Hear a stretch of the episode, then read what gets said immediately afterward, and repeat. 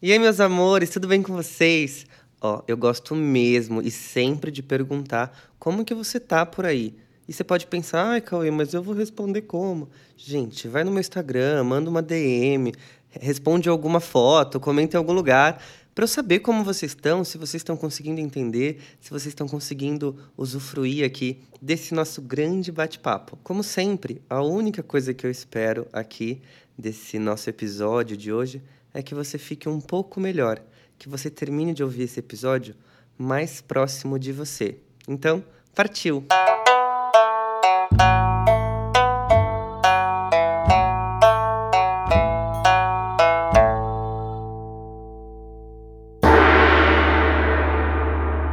Aê, vamos lá. Pega seu chá, seu suco, sua água, seu vinho, o que você quiser beber, porque hoje a gente vai falar disso. Tá, tá.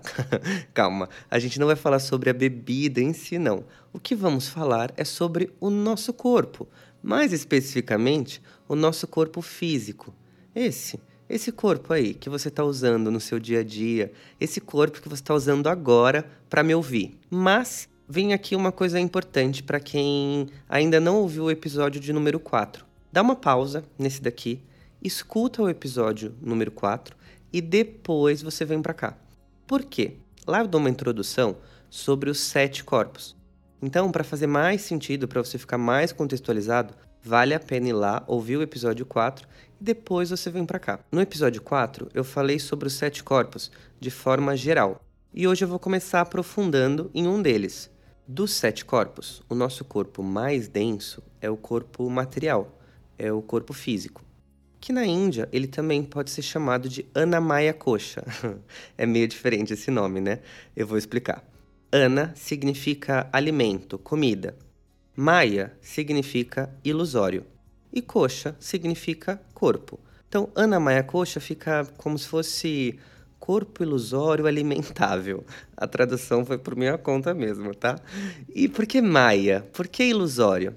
Porque se você, ou se eu, ou se qualquer pessoa parar de gerar, né, de colocar alimento para o nosso corpo, esse corpo ele não sobrevive, ele morre. Eu sei que tem pessoas que fazem dieta da luz e tudo mais e conseguem ficar longos períodos sem comer.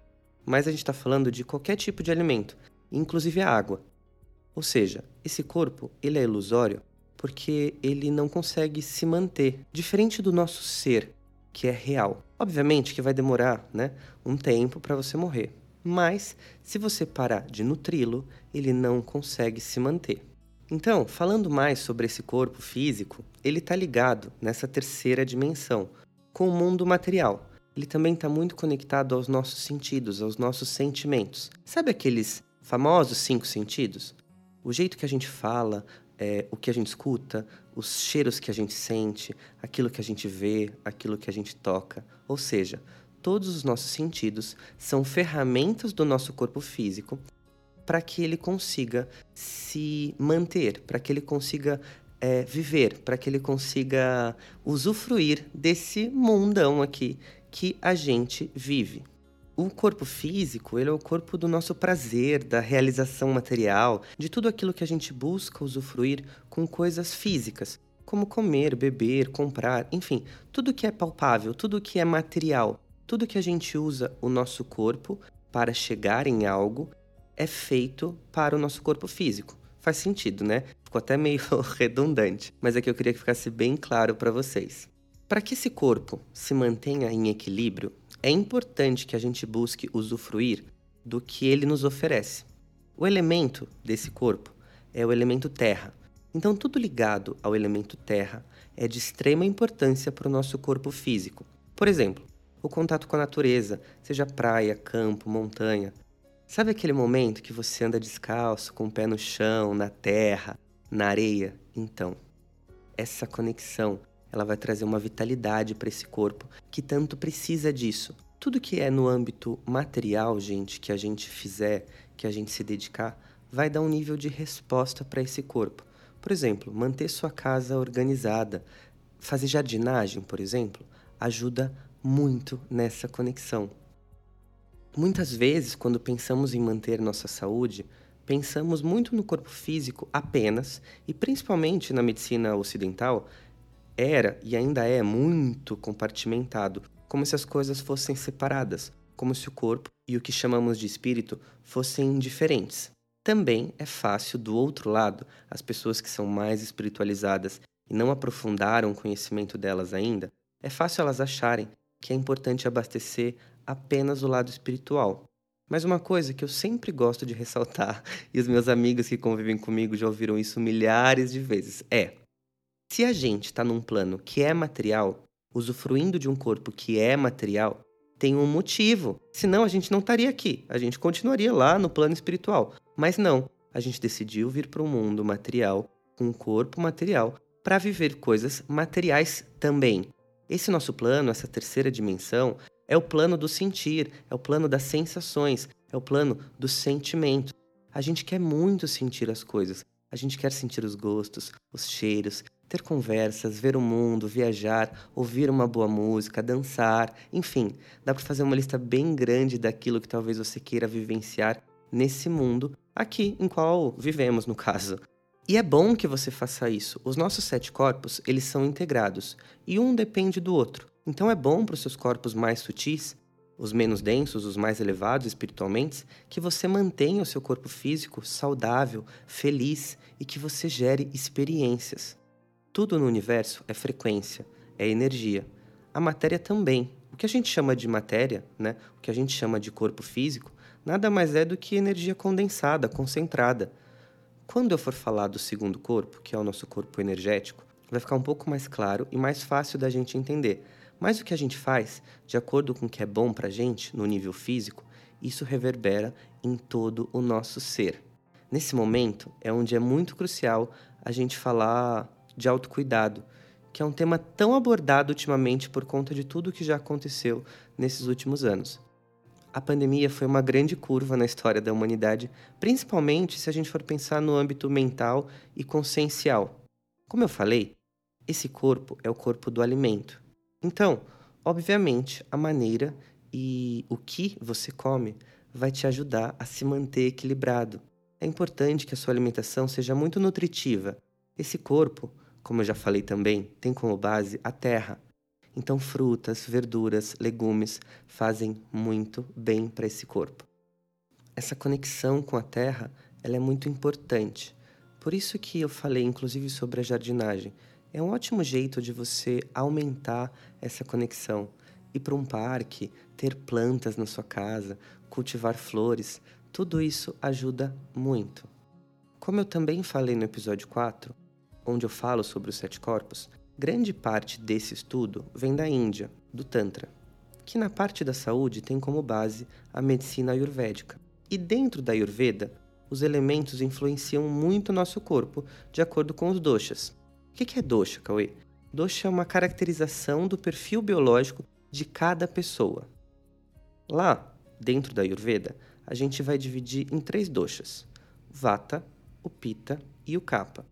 O Vata ele é regido por ar e éter. O Pitta ele é regido por fogo e água. E o Kapha é regido por terra e água.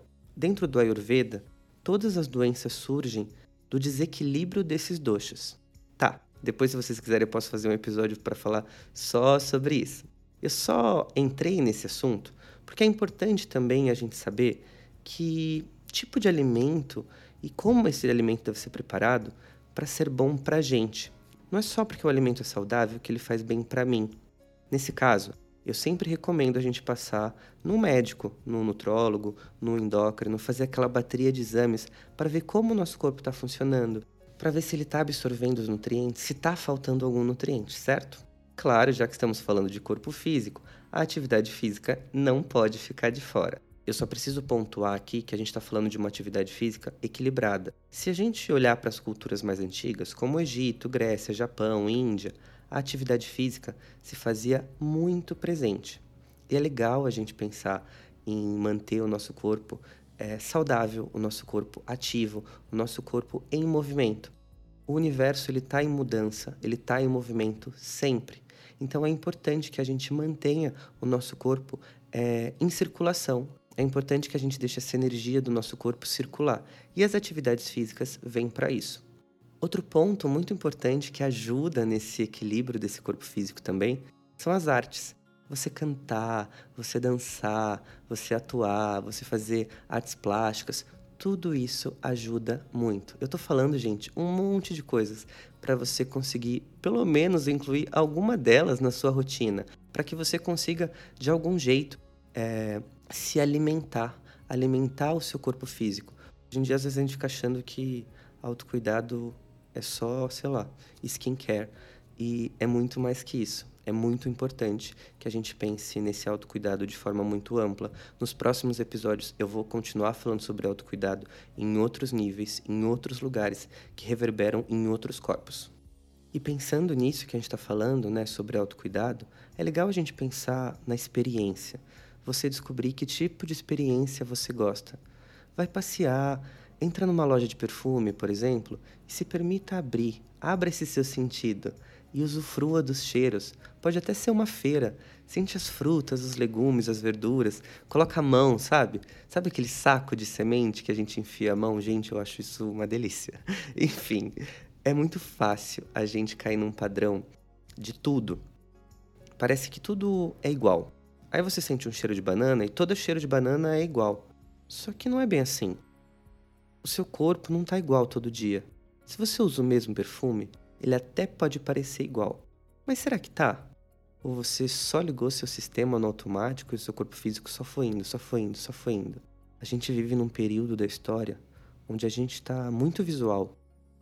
A gente usa muito visual, depois um pouco auditivo, e a gente foi deixando os outros sentidos um pouco de lado. É doido porque a gente adora sentir cheiro das coisas. Elas trazem lembranças, elas trazem conforto, elas trazem memórias. Então, não esqueça que nos seus dias você pode gerar experiências para você. Você é um espírito de férias nesse mundão. Usufrua disso. Lembre-se que você está de passagem, que você quer viver uma passagem no mínimo confortável. Então, assim o faça. Cuide do seu transporte, do seu corpo, no caso, que é a ferramenta que você usa para fazer essa grande viagem. Eu sei que tudo isso que eu falei pode parecer um pouco clichê ou repetitivo. Aposto que não é a primeira vez que você ouve isso. Cuide do seu corpo. Quantas vezes eu não escutei isso ao longo dos meus 30 anos? Meu Deus, eu já até perdi a conta. Mas, e se a gente levasse a sério? E se a gente tomasse consciência de que o nosso trânsito no mundo ele tem uma importância para nossa existência, para que o nosso espírito passe por experiências, para que ele possa evoluir e eu possa contribuir de forma efetiva para essa evolução todos os meus dias. Eu posso promover essas experiências e posso manter esse corpo com uma alta qualidade de vida, para que eu não tenha nenhum tipo de contratempo durante as minhas experiências. Eu gosto de dar um exemplo que eu vou usar ele aqui. Pensa numa lâmpada. Se essa lâmpada queima, a energia continua chegando ali aonde a lâmpada está. A única coisa que não acontece é que a luz não consegue se manifestar no meio físico, mas a energia ainda chega ali. Lembre-se que você pode manter a sua luz acesa. Você é um espírito de luz. Você só precisa cuidar da sua lâmpada. Deu para entender, né? Um beijo no coração e até o próximo episódio.